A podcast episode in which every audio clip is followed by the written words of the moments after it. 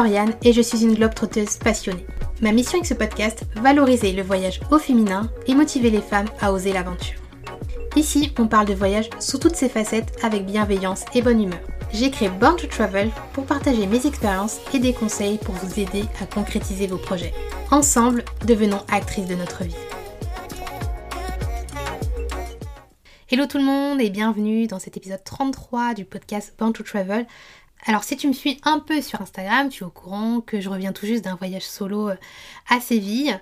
C'était d'ailleurs euh, le sujet de l'épisode de la semaine dernière, donc je t'invite à l'écouter, euh, c'est l'épisode 32. Et j'adore les retours de voyage parce que ça m'inspire toujours plein d'idées d'épisodes de podcast. Et justement, aujourd'hui, j'ai envie d'évoquer un sujet qui préoccupe pas mal les personnes qui veulent commencer à voyager seules, c'est la peur de l'ennui.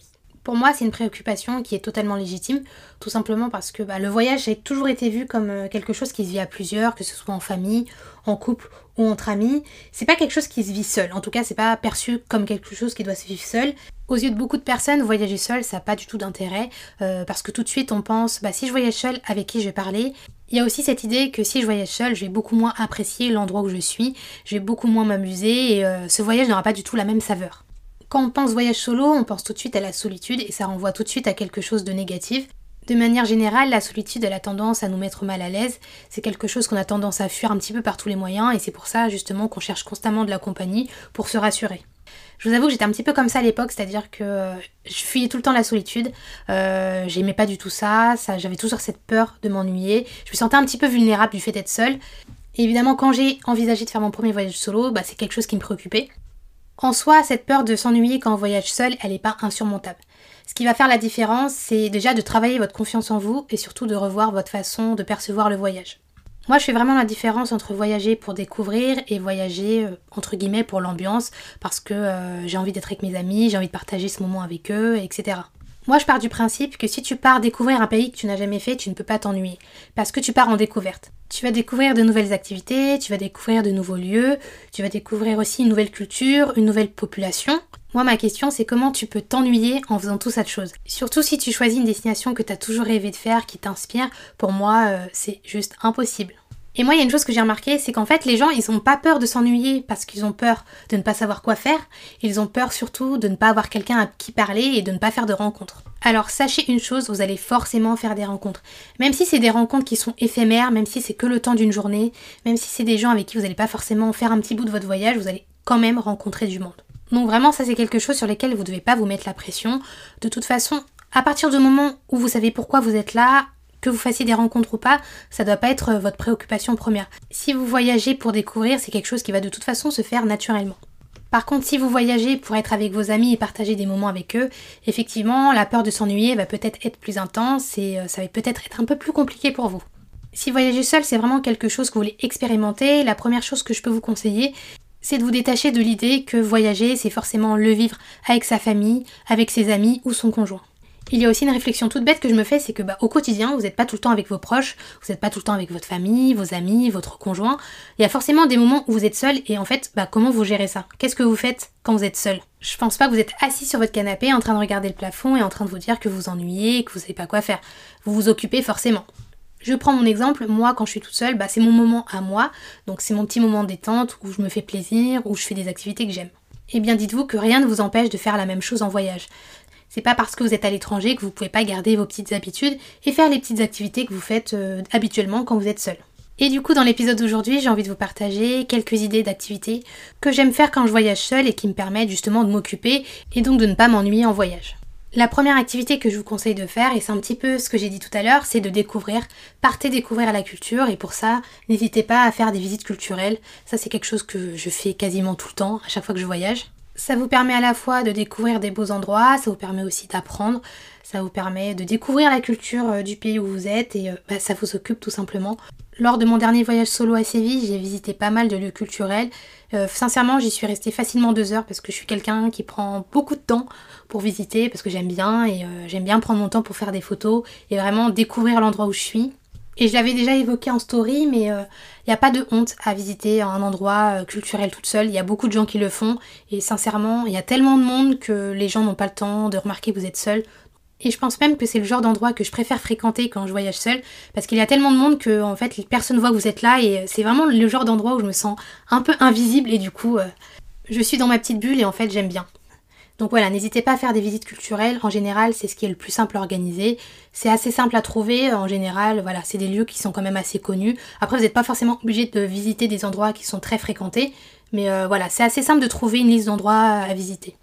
Et si bien sûr vous n'êtes pas du tout à l'aise à l'idée d'être en public, d'être seul dans un endroit très fréquenté, n'hésitez pas à participer à des excursions. Pour moi, c'est l'alternative si vraiment vous n'aimez pas du tout faire des visites tout seul. Vous pouvez très bien rejoindre un groupe, souvent avec un guide. Voilà, si vous aimez bien euh, avoir des détails sur l'histoire, etc., ça peut être intéressant. Euh, l'avantage des excursions, c'est que c'est pas forcément des lieux culturels. Vous pouvez faire euh, toutes sortes d'excursions. Par exemple, si vous êtes dans un endroit où il y a la mer, vous pouvez faire des excursions en mer. Euh, je parle par exemple euh, de faire de la plongée, snorkeling. Enfin, il y a tout un tas d'activités à faire. Et c'est vrai que ça vous permet de rencontrer du monde. Alors après, ça dépend vraiment du groupe de personnes sur lesquelles vous tombez. C'est sûr que si vous tombez sur des familles ou des couples ou euh, des groupes de personnes retraitées, c'est vrai que c'est pas forcément l'idéal. Le mieux c'est de tomber quand même avec des jeunes, des personnes avec qui c'est un peu plus facile de, de, pouvoir échanger. Après malheureusement les excursions c'est un petit peu au bonheur à la chance, donc après c'est à vous de voir.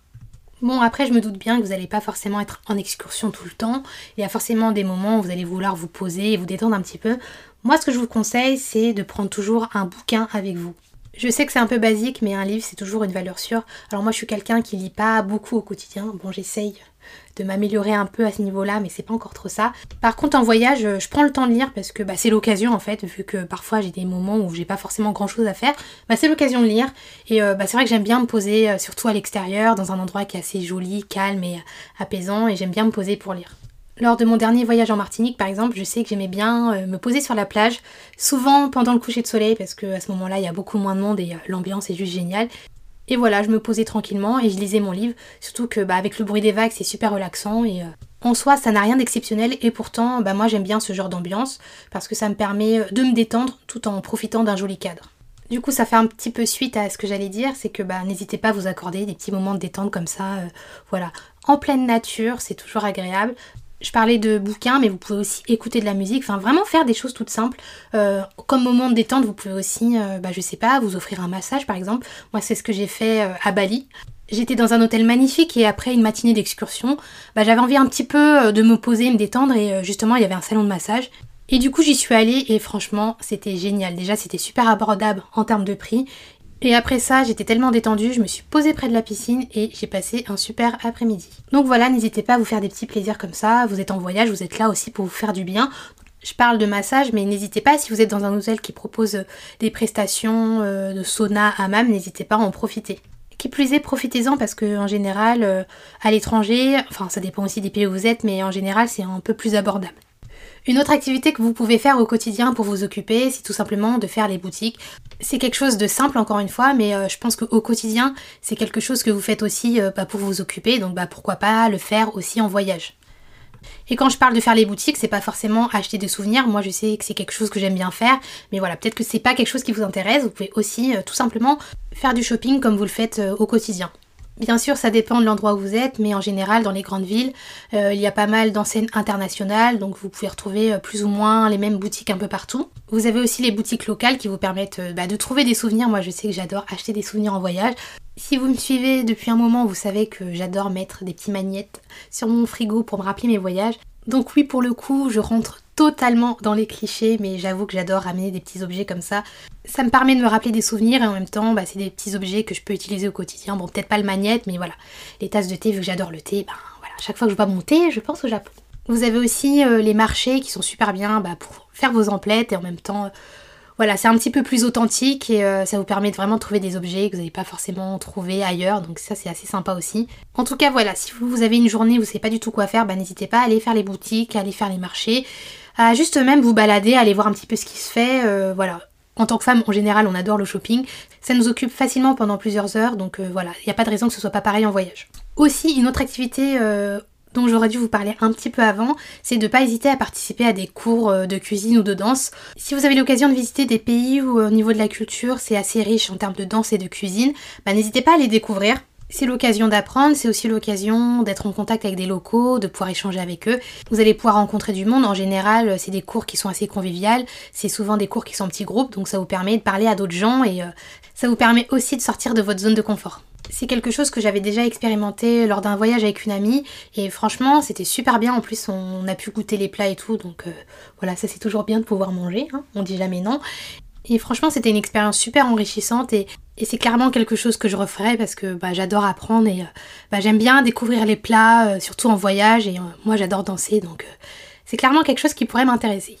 Et pour terminer, euh, ça c'est plutôt une activité que je vous conseille pour le soir, c'est tout simplement d'être en mode Netflix and chill.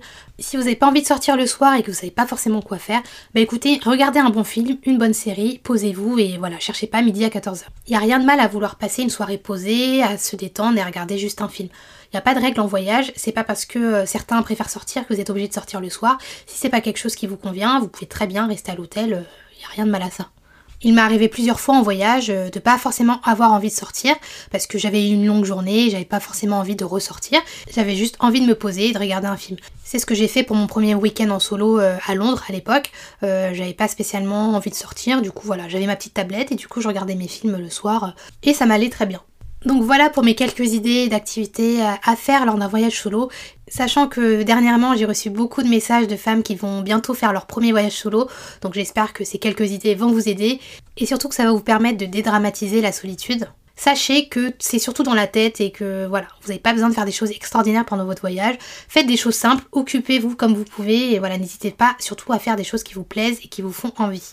Et bien sûr, s'il y a des voyageuses qui passent par là et qui écoutent cet épisode et qui ont euh, bah, des suggestions d'activités à faire, n'hésitez pas à les partager. C'est toujours bien de partager des idées et si bien sûr bah, vous avez récemment fait un voyage solo et que vous voulez partager euh, votre expérience et euh, votre opinion sur ce sujet-là, bah, n'hésitez pas. C'est toujours un plaisir aussi bah, de lire vos expériences. Merci d'avoir écouté cet épisode de Born to Travel jusqu'à la fin. Vous pourrez retrouver toutes les notes de cet épisode sur mon blog dancygirls.com. Si vous voulez soutenir ce podcast, n'hésitez pas à laisser un avis ou un commentaire sur Apple Podcast. À bientôt!